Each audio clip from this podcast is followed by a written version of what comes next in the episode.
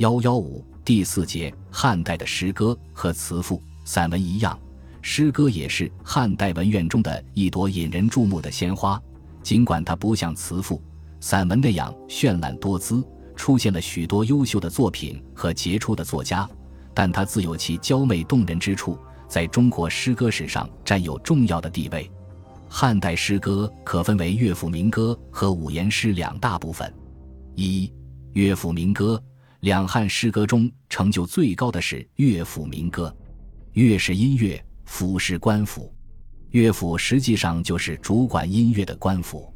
秦时就有乐府设置。汉初，朝廷设有乐府令，负责掌管音乐。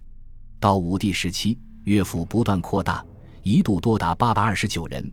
乐府的职责是搜集民间歌诗，制定乐曲，并组织文人创作歌词，供统治者祭祀宗庙、朝会宴饮、点缀生平之用。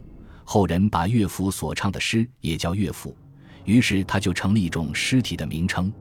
汉乐府歌词分文人制作和民歌两大类。文人制作的歌词主要用于郊庙祭祀，成就很有限；而现存四十余首民歌，则是其中的精华。这些民歌采于民间，皆感于哀乐，原始而发，反映了广大劳动群众的所思所想，故而具有较高的文学价值。两汉乐府民歌内容丰富，反映了两汉社会生活的方方面面。这主要体现在以下几个方面：其一，揭露了当时贫富分化、统治阶级荒淫无耻、劳动人民生活悲惨以及阶级对立极其尖锐的社会现实。汉代虽然号称鼎盛，但阶级压迫和剥削仍然非常严重。这从贾谊、晁错等人所上的奏书。政论以及两汉书的记载中可以看得非常清楚。可是，统治阶级知识分子与普通老百姓对这种剥削与压迫的认识和感受是颇为不同的。乐府民歌原始而发，极其痛切地向人们展示了不平等社会的种种悲惨境况。有些作品暴露和讽刺了统治者的荒淫、腐败、鸡鸣、相逢行，着意描写了贵族生活的奢华。他们过着黄金为门，碧玉为堂黄金落马头，炯炯和煌煌的糜烂生活。这和慈父作品中所展示的宫廷生活的极端奢靡何其相似乃尔！相逢行在铺叙权贵人家的奢华生活时，还揭露他们为了谋求权力，兄弟之间互相倾陷，并用李代桃僵譬喻齐必将败亡的结局。长安有侠邪行。则表现了一个贵族之家的富贵荣耀，通过小子无官职，衣冠是洛阳的描写，抨击了贵族子弟凭借权势爬上高位和当时卖官鬻爵的丑恶现象。有些作品表现了劳动人民的悲苦生活，如《父病行》，以叙事手法真切地描写了一个贫苦之家妻死而孤的悲惨情况。一位卧病多年的农妇临死前嘱托其丈夫照顾好自己撇下的儿女，当言未及言，不知泪下一何翩翩。妇女死后，父子不能相保，暴食无衣，如父无礼，情境极其凄惨。整篇诗歌以泪贯穿，真可谓是对封建统治的血泪控诉。再如《孤儿泪》，描写一个孤儿受兄嫂虐待的故事，孤儿身无衣食，还要汲水收瓜。看马烧饭，以至于受不了这种凌虐，情愿去死，揭露了以金钱利益为转移的封建社会大量存在的泯灭人性的行为。又如《平陵东》，则描写了当时社会暗无天日，贪官暴力明火执仗抢劫勒索财物的情况，悲苦的生活，官吏的压榨，劳动人民忍无可忍，只有铤而走险进行反抗。乐府诗中一部分诗篇就反映了人民的反抗情绪，如《东门行》。从诗中可以看出，当时阶级矛盾极其尖锐。诗中的男子拔剑东门去，是因为盎中无斗米，加上无悬衣，统治者使劳动人民无衣无食，陷于绝望境地，人民只有反抗。这正是官逼民反的写照。该诗结构上曲折跌宕。反映了主人公内心的复杂矛盾和斗争，语句短促，人物的激愤之情溢于言表。其二，反映了战争和徭役给人民造成的灾难。汉初休养生息，战争减少，徭役减轻，劳动人民尚能安居生存。及至好大喜功的汉武帝时期，连年不断的对外战争，耗时了大量的人力物力，国力大大减弱，沉重的徭役被转嫁到人民头上，从而给广大劳动人民造成了难以想象的灾难。此后，封建国家战争不断，灾难日深。就在慈父作家尽力铺陈帝国的强大富足、军威武功时，人民却对悲惨的战争以及由此带来的沉重灾难进行了控诉。如《战城南》写道：“遍地死尸和鸟啄兽食的景况，极其荒凉恐怖，表现了人民群众所受战争的残害以及对战争的极端憎恶。”再如《十五从军征》，这首诗描写一位十五岁从军。八十岁侥幸生还的老兵，回家后面临家破人亡的破败景象，以及他孤独悲凉的心境，对封建时代那种不合理的兵役制度和劳动人民所受的苦难，做了无情的揭露和控诉。全篇无一其字其句，全用白描，然描写真实动人，富于感染力量。这类题材对后世影响很大。其三。描写了游子思乡的悲苦，游子思乡是汉乐府的一大主题。在不合理的社会制度下，平民百姓外出谋生，遇到种种困难，思乡之情便油然而生。但欲归不能，心中极其悲苦。如《悲歌》，远在他乡，对家中牵肠挂肚、思乡的悲哀难以言喻，就像车轮在里面不断转动。再如《燕歌行》。描写在外行役的几兄弟辛苦劳作，衣破而无人缝补。好心的东家主妇代为补衣，却引起男主人的怀疑，由此引发客居多闲、远行不如归的感慨。自汉乐府多有游子思乡之诗后，后来诗作中的游子思乡多受其影响。其四，揭示了封建礼教下弃妇怨女的悲惨命运，控诉了封建婚姻制度对妇女的摧残。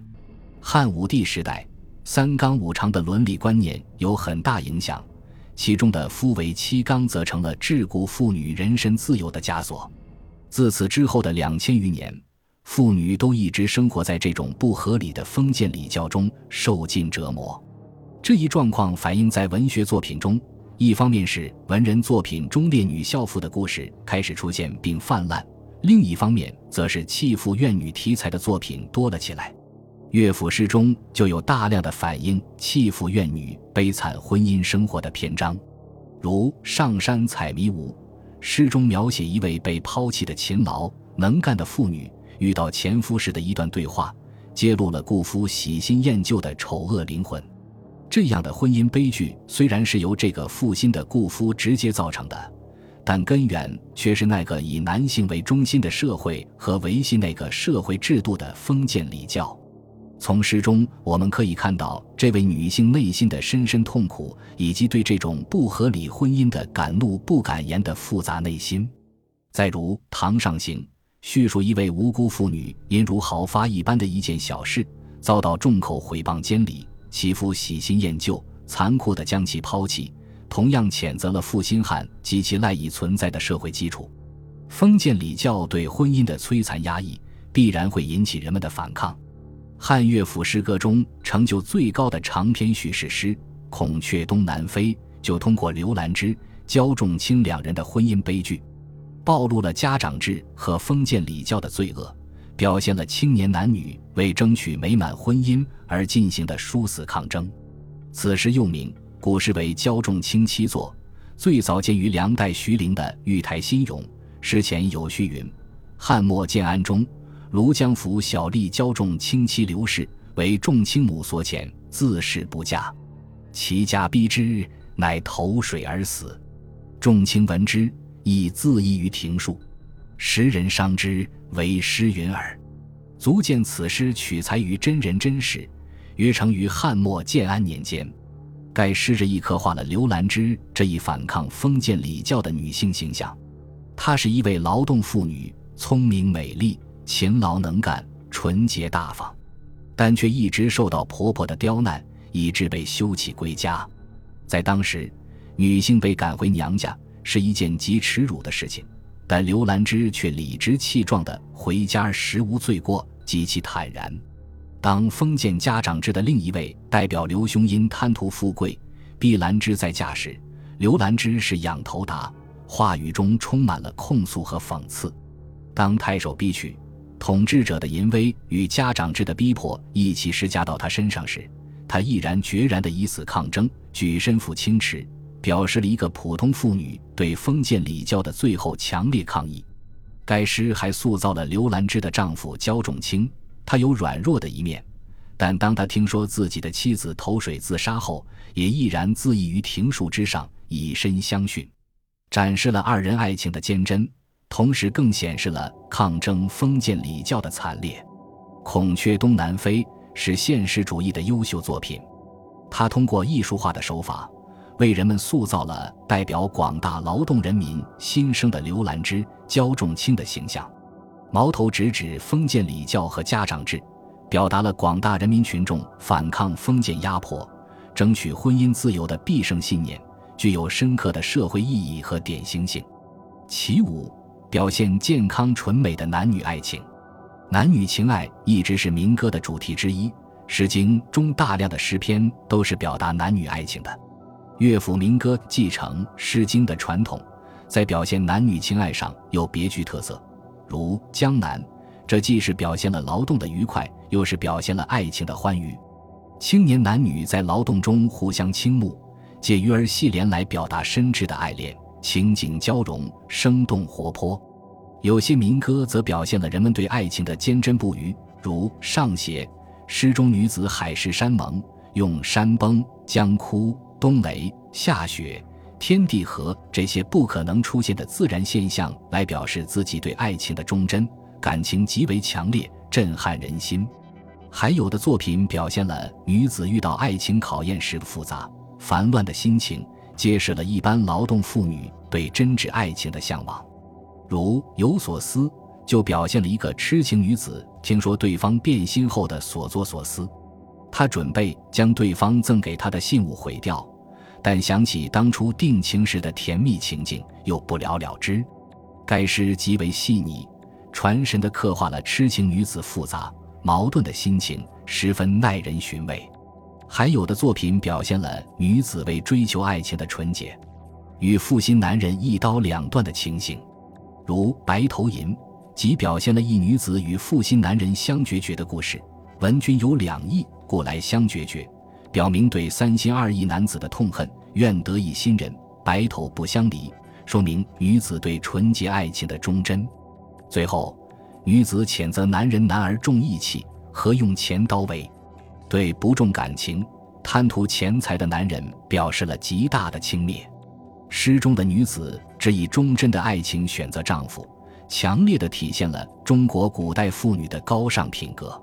此外，乐府民歌还有其他一些内容，如《哭于过河气》，借哭于对同类的劝告曲折，反映了当时社会环境的险恶；《雁门太守行》歌颂了清官的政绩；《青青园中葵》激励人们珍惜时光；《陌上桑》揭露达官显贵的荒淫好色，以及美丽采桑女子罗敷的机智勇敢等等。这些作品与现实生活都有着密切联系。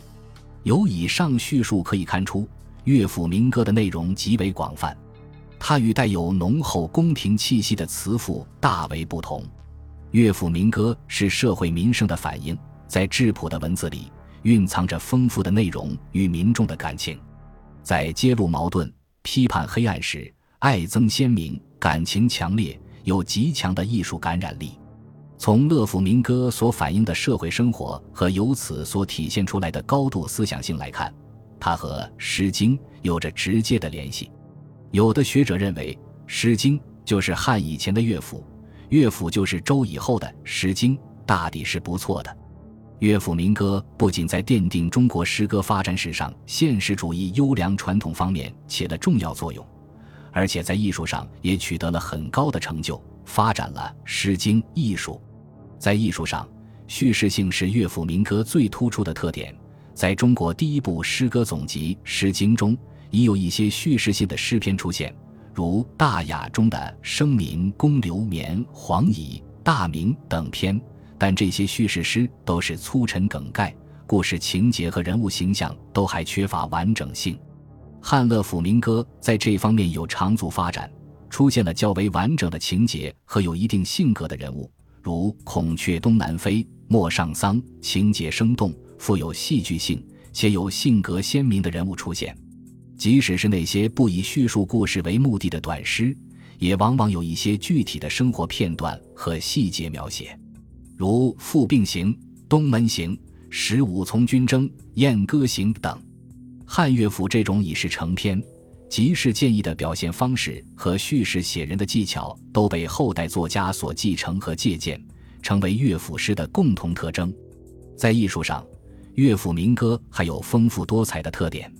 同时反映征夫离妇题材的诗、古歌、悲歌，感情强烈，如疾风骤雨、青竹无鱼、饮马长城哭醒，则忧郁缠绵，深厚含蓄；同时表现爱情的诗篇，上邪、白头吟，出语惊人，撼天动地，有所思，则凄恻婉转，悲恨交加；同时铺叙故事，有的采用第三人称，有的通过主人公自述。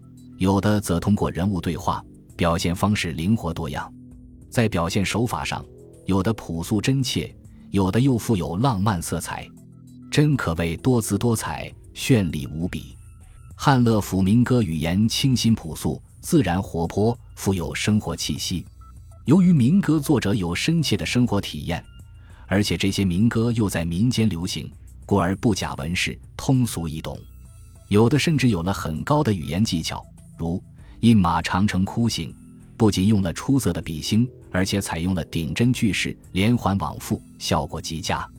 有鉴于此，明代胡应麟在《诗叟》中称赞说：“汉乐府歌谣，采直闾言，飞游润色，然而知而不理，浅而能深，近而能远，天下至文，靡以过之。”汉乐府民歌的形式自有多样。就中国诗歌的发展形式而言，《诗经》是整齐的四言体，但汉乐府却没有固定的章法，或四言，或五言，或七言，或杂言，说明了诗歌的样式也在不断改进。乐府民歌虽形式灵活，但仍以五言者为最多，像《陌上桑》《孔雀东南飞》几乎都是成熟的五言诗。五言诗的发展，扩大了诗歌的表现能力，为民歌的大发展准备了条件。也为文人五言诗的成熟繁荣开辟了广阔的道路。